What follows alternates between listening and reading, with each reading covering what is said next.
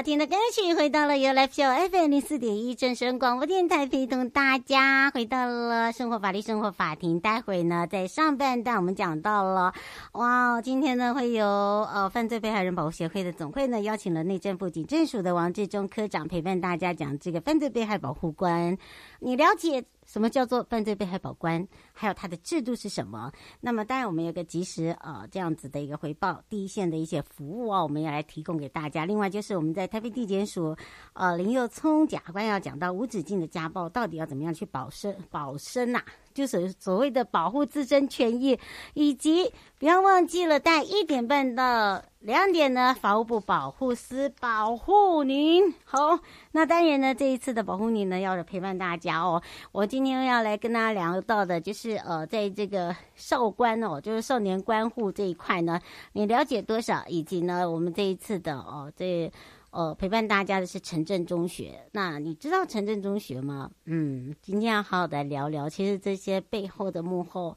呃，英雄啊，我们常在讲到幕后推手都要有一个很有爱心，还有一个呃这个执着，就是说怎么样来去坚定自己对于这些孩子的认知哦。待会来告诉你喽。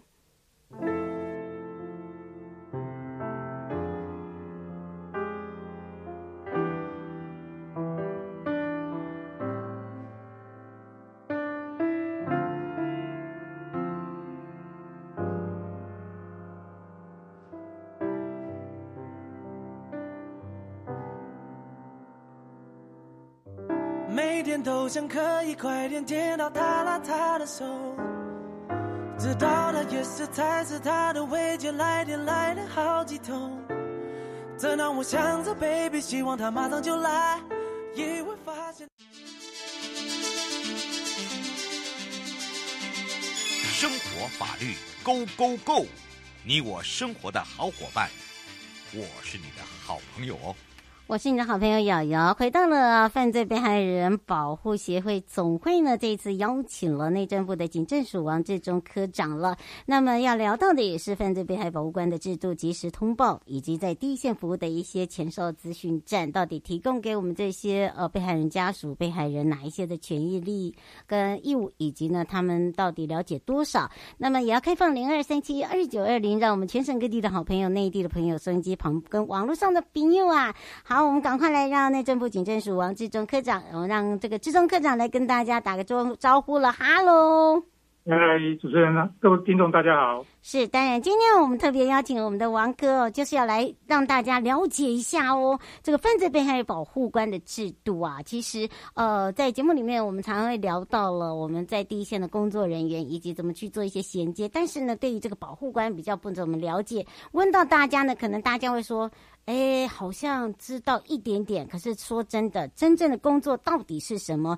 我们怎么样来去跟呃这个犯罪被害人保护协会来去做一些合作，以及他跟检方，就所谓的检察官，跟我们这些呃犯罪被害保护协会的这些呃好朋友们，这些职工啦，还有我们这些的这个专员，还有包含了我们自己本身保护官，他们三方的关系又是什么？我们来请教一下科长喽。是的。那、呃、先跟各位听众说明一下，首先我们警察机关自受理报案开始，除了会启动犯罪侦查外，同时也是政府保护被害人机制的开端。嗯，那本署于一百零九年六月二十二日订定警察机关关怀协助犯罪被害人实施计划，那由分驻派出所远警受理报案，那呈报他们分局侦查队跟防治组，那防治组会指定人员担任联系的主责窗口。哦，并与派出所所长、副所长、侦查队共同组成专责小组，来通报财团法人犯罪被害人保护协会县市分会完成案件的借接之后，并由犯保分会进行后续关怀协助被害人等事项。那另外，总统于今年二月八日公布修正犯罪被害人权益保障法，以被害以被害人权益保障为核心，本署计划亦明定因犯罪行为致死亡、受重伤之被害人及其家属等案件，均需通报办保协会，并由该协会与本署共同研定、共同商研商订定哦重重伤案件初步判断参考指标，以利远警于案发初期据以判断重伤情形，迅速完成通报，以保障被害人权益。嗯，是，其实被害人权益啊，我们常常在讲，尤其是在节目里面哦，那也要针对我们自己本身是临床心理师这边呢，我们针对的就是不管是在呃家属也好，或者是这个重伤者哦，或者是呃他可能是死亡的这个所谓的加害人哦等等呢，我们怎么样来去做一个协商？那另外一个就我发现加护。呃，就等于是说，呃，我们在这个保护官这边哦，很重要的一点就是说，我们在通报第一个时间，不管是在做哪一个部分呢，都要把时间掐的刚刚好，对不对，王哥？是是。嗯，另外一个就是说，我们知道，对，然后另外一个就是在被害事件发生的第一个，因为我们所接触的可能就是被害人，哈，他可能是呃是重伤者，或者是躺在那，甚至呢，我们还要。就甚至要连同他的家属，所以呢，这个时候我们检察机关很重要，就扮演一个，他可能像保姆。他可能像呃心理师哦、他可能就像家属的一部分，因为他要必须要来去安抚，他必须要让他知道头脑清楚，现在我该要做些什么。所以我觉得呃这些来讲哦，对于这些被害人或家属，怎么样来去哦、呃、提供这些呃服务？那除了有感之外哦，可能外人不大了解，我们是不是也可以借由王科来跟大家说明？那目前我总共跟各位听众报告，大概我们警方会提供。八八八类的服务，第一个就是立即成成立通讯联系的群组，嗯，那我们防事组的组责人员会主动协调被害人与家属、其他警察相关的警察人员、网络人员及协助成立哦及协助成立联通讯联系的群组哦，以利于掌握案况及通讯联系。第二部分是提供资讯的部分，提供犯罪被害关怀协助资讯单。告知被害人及其家属有关警察机关关怀协助、刑事侦审程序、犯罪被害人权益保障法之权利与措施、法律咨询、心理咨商及经济救助等政府政府机关与社会团体之服务资讯。嗯，第三部分就是告知侦办的进度，我们会主动以适当方式告知被害人及其家属侦办重要的进度、侦破移送的地地方检察署日期等讯息。第四个是需求的调查，我们会访谈被害人及其家属，填写需求调查表。第二个部分是通报，知悉被害人及其家属联联络资讯起二十小时内应完成需求调查，并传送案件通报单与犯保协会县市分会完成案件的借接。嗯，第六部分是转介其他服务资源，被害人及其家属有心理辅导、生活重建、就就业服务、法律咨询或其他需求，应告知社政、卫政、民政、就业辅导、法律扶助基金会等相关机关及社会团体联系方式，并协助申请救助资源，解决生活困境。第七的部分是关怀联络，案件侦破移送前，防治组的组责人员应持续与被害人保持联络。进行关怀，并提供必要协助。被害人于通讯联系群组提出请求事项，视同正式申请。专责小组办理后会回复服务对象。那如非检察机关业务，会转知相关机关，并将联系结果告知服务对象。第八是服务对象的保护隐私措施，会注意舆情处理，贯彻保护被害人及其家属身份，并遵守侦查不开原则，避免渲染。注意公文书保密措施，不得揭露直接或间接逐逐之辨识被害人及其家属身份之讯息。嗯，是哦，等于是让大家了解我们这些呃，都是在我们呃犯罪被害事件发生后，我们警察机关，尤其是警察扮演很重要的角色，做些了这这么多的服务，来提供给这些需要呃这个彷徨无助的家属或者是家人哦，甚至是被害人。那么当然呢，呃，林小姐想请教一下，就是说对于我们这些您刚才讲到了呃保护的这个隐私的部分，可是这个一通报下去，是不是呃？这个地区的派出所啊，呃，包含了这个家长，这些都一定会知道。那如果说联络不上的该怎么办？嗯，王哥，我们会借由那个通讯群组去联系。嗯，这个你不用担心，因为通常呢，我们都会呃有一个通报通报系统，对不对？是是。嗯，而且呢，当你真的发生呃，或者是真的发生这个被害死亡重杀案件的同时哦，其实警方会第一个知道。那他一定会想办法，呃，这个让家属先到警察局，或者是到事发线索，应该这样嘛，对不对？是的，是的。嗯，而且他会有很多的需要你配合的地方，譬如说，呃，有些家属会很激动，他不知道怎么样来去做下一步。那这时候呢，我们自己。本身现场的警察，包含了我们呃这些保护官呢，他就会想办法怎么样来去做一些安抚，以及呢呃可能呢站在这个家属角度，他可能会发生什么样的一个状况。其实呢，你不要看到我们这些哦，呃呃，不管是在我们的这个女的保护官啊，或者是男的保护官来讲哦，他们都有做一些训练，对不对？是的，嗯，当然这些训练呢，不是一开始就有，而是说我当然要担任这个做工作的同时，除了做警察，还有保护官的同时，我就一定要有这些训练。这些训练的呃，包含的内容有哪一些？我们是不是也来请教一下王科长？那训练的内容是包含那个创伤后压力症专业人员的压力管理，然后创伤知情及提升妇幼案件敏感度与沟通技巧。嗯，还有创伤事件及提升妇幼案件敏感度与沟通技巧，嗯，还有专业人员的自我察觉、充权、激励与替代性创伤等压力管理等课程。嗯，是，所以呢，这个请大家就知道说，哦，我们不是天生就会啦。第一个当然一定要有所谓的呃同理心啦，对不对？是。嗯，然后再来一个就是说，如果真的很这个激动的同时哦，其实我们就会让他们来呃到我们的一个现在我们有创一个温馨会谈室，通常会设立在哪里？通常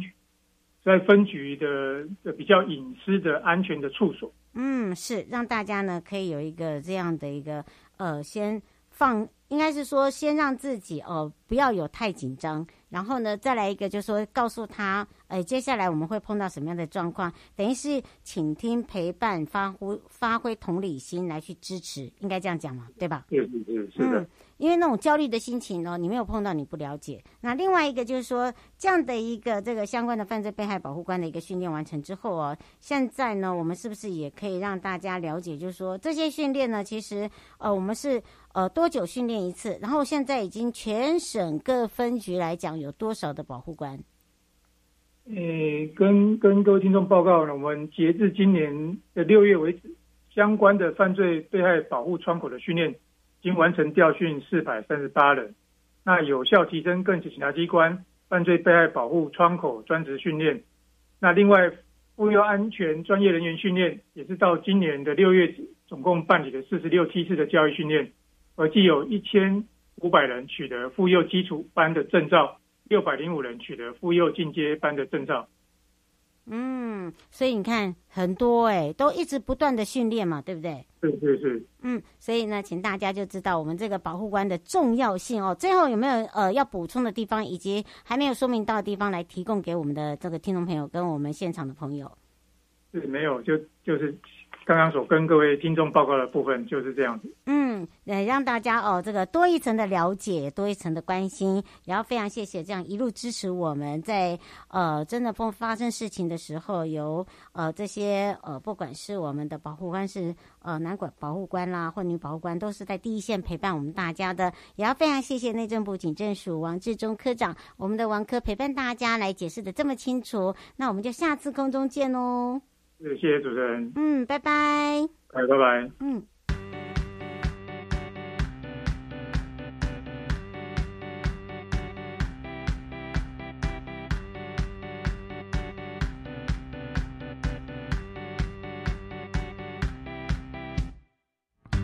有多久了？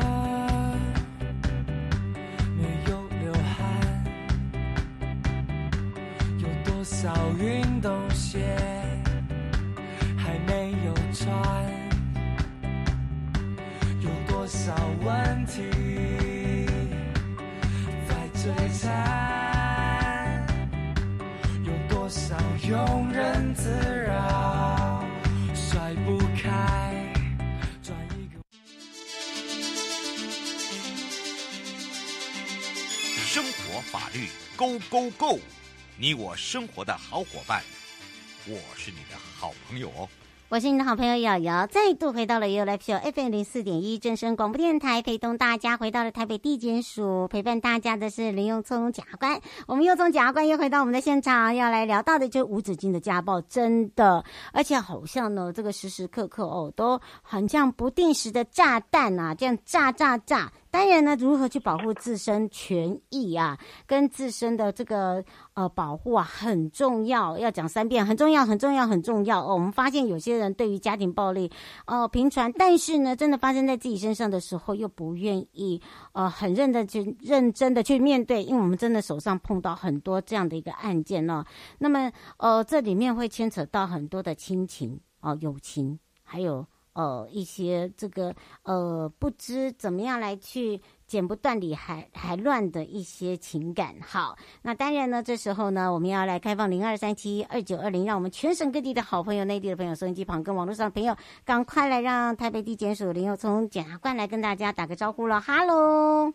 哎，主持人好，各位听众大家好。是我们说到这个家庭暴力哦，虽然新闻新闻频传，可是真的发生在我们手上的案件的时候，你会发现一件事情，就是又生气，然后又心疼，然后又不知怎么样来去让他能够呃真的来很果断，因为这里面实在是牵扯太多的一个呃。纠结的情感，应该这样子讲哦。那很多人都知道，像这个之前呃准备进入国民法官要审理的程序，像这个新店的哑铃杀父案件也是一样，也是家暴，对不对？然后呢，呃，像之前的这个委员高委员的也是家暴，这是亲密关系，所以家庭暴力的这个呃行为的特色的特点啊，实在是太多的，有亲密的，有原因复杂的，有时间长期的，有行为反复的，有循环的，还有手见多呃手段多见的，呃多样性的，伤害性的，权力的影响的等等。其实啊，你会发现呢，嗯、我们应该要从这个呃检察官所说的。哦，中延伸，从呃短中长去延伸很多的问题点，所以今天来讲到这个长期暴力怎么样去保护自己，先来告诉你，保护自己比较重要啦，对不对？是，嗯，呃，如同刚刚主持人所讲哦，就是说这个家庭暴力案件，它不会因为我们从这个案中可以看到，它不会因为你经济条件或社会地位有差别哦，那它很多是一个长期反复循环的，甚至是有不对等的这个特性哦。嗯，那如果今天说你遭遇到这个长期的家暴，当然这个家暴主其实我们之前有谈过，它不限于物理上的施暴了哈，嗯，精神上的施暴啊，或者是骚扰行为，或者是有经济控制行为都算是哦。这个我们之前有讨论过，我们就不细细去讲。我们今天主要来讲哦，如果今天你有遭遇到这样子长期被家人或者是亲密交往的人家暴的话，嗯，其实最好的方式呢，当然第一个，在确保你自身安全情况下，最好的方法就是报警。通过报警，我们就会启动各种通报机制跟社会司法资源的介入然后。嗯，那报警之后呢，当然，呃，你所面对到的这个施暴的行为，他有没有刑事责任，这个另外追究。那另外一个很重要的部分，就是你可以去向法院申请民事的保护令哦。那这个保护令它的做法就是。透过这个法院要求发发布这个禁制令啊，来防止相对人继续在未来对你实施家庭暴力。那因为这个违反保护令本身呢，是依照家庭暴力防治法第六十一条规定，这是有刑事责任。所以对于通常啊，对于大部分一般的正常的施暴者来讲，他就具有一定的威慑力。所以大家遇到这个长期家暴的时候，如果真的已经无法忍受，影响生活，其实也不要不需要犹豫哦，可以这个寻求协助。嗯，而且这个协助不用担心，不用担心说哦、呃，好像有压力，或者是说呃，因为某些情感上面，然后会害到对方。因为你你去帮他包容的状况之下，你只会越演越糟，是吧？没错，是的，嗯、没有错，没有错。所以怎么样来去哦，这个请求哦，来去呃，让自己得到保护啊？哦，不用害怕，就因为很多被害人搞不清楚，认为说哦，我只要一报警，我只要呃这个。呃，一通报，可能对方就惨了哦。其实呢，你不是呃帮他，你反而害他，因为他搞不清楚这个严重性。我们是也可以告诉大家说说，你已经发生了这样一个状况哦，你千万不要认为说，嗯。我我还是可以忍，不要有忍的这个状况，先把这个忍字拿掉，而是说我真的已经没有办法了，我必须要来保护自己的情况下，我怎么样来去自力更生？所以去请求怎么样来去保护自己？我们是不是有什么像方法来请教一下检察官？其实我们主持人讲了一个很重要的重点，就是在这个家庭暴力的这个案件当中呢，其实很多就是一个剪不断理还乱了哈，因为这是可能是你的亲人或是你的亲密对象，你对他可能很多情感的纠结了，嗯，你。甚至是很多的是压力，然后不管是经济上或者是精神上的依赖。嗯，那我们讲一个重点，就是说，第一个，保护自己当然才是最重要。然后你一再的原谅跟忍让，其实有的时候换来的不是一个正确的结果，然后只能是对更多对自己的伤害跟失望而已。嗯，那原谅呃提告他，并不代表说他就一定就是完蛋了，或是我们家事就这样垮了。哦，这并不是当然的一个结果。哦，今天我们譬如说以违反保护令案件来讲，哈，呃。他今天违反法院的保护令，那但是我觉得好像今天的这个状况，他的态度让我觉得可以原谅他。嗯，但是原谅他并不代表说你就要去法院或是警察局帮他讲一些好话，就说啊没有了，他其实没有打我，或者说啊他我是因为我挑衅他才来打我，去讲一些可能或许跟事实不符的内容来想说来帮助他脱离这个案件，嗯、其实这是不需要的。那譬如说。应该怎么做呢？譬如说，我今天想要原谅他，原谅并不代表说我要说假话。我可以告诉检察官说，在个案当中，我愿意原谅他。那希望检察官可以给他一个缓起诉的处分，嗯，那就是类似留校查看，然后就是说，让他写个悔过书啊，或者是说，哎，能不能请检察官要求他在这个保护令有效期间之内，必须要去遵守这个内容。如果没有的话呢，在这个期间里面，你还是在违反，那这个缓起诉处分是可以被撤销掉的哦。嗯，就是等于是又透过我们这个。缓起诉的方式，透过司法介入来给他一个留校查看的这个一个处分，然后让他未来在做这些事情的时候呢，诶，不会因为说，哎，我身上卡到案件了，那我是不是就人生没有办法好好顺利进行下去？他同时又可以给他一点威慑力，然后达到你原谅他，但是又不会伤害自己的一个成果，然后这是一个方法，提供给大家参考。嗯，是林小姐想请教一下，就是呃，当呃已经呃这个通报了，可是呢？呃，他对方又又又又又又软化了，他想要原谅他，那他他如果跟他已经有写下悔过书，那那这个部分他该怎么办？对，哎、呃、啊，这个这个这个有一点，可能这个案的情况，就是说你说通报，第一个，比如说假设是他是打你好了，那你你说你通报，通报并不等于提告了哈，如果你有提告了，嗯，伤害的部分的话是可以撤回的，直接撤回他不会有事情。那通报当然警方那也会有留有记录了。嗯，那假设说另外一种情况，他今天做的可能 maybe 是已经是违反了保护令，就在保护令期间他又打你，然后又通报了，嗯、那警察一定会到，那这个案子一定会移送了哈。嗯，那移送之后就是像我刚才的讲法，你觉得你可以原谅他，那你就请检察官是不是给他一个机会？好，那我们已经他有签悔过书给我，他答应他以后再也不会这样干了。嗯，给他一个缓起诉的处分哦，也就是可以可行的方法了哦，这是一个可行的方法。嗯，是，但是你不用担心说哦，这个缓起诉哦，会不会造成日后你们的生变？如果因为这样生变，你真的也不要在一起了，哦，好不好？这个真的是不要开玩笑。最后一分钟呢，是不是也来请检察官来提醒大家哦？尤其是呃，如果真的严重到这个要羁押，好、哦，就是要请求羁押，是不是可以羁押？好、哦，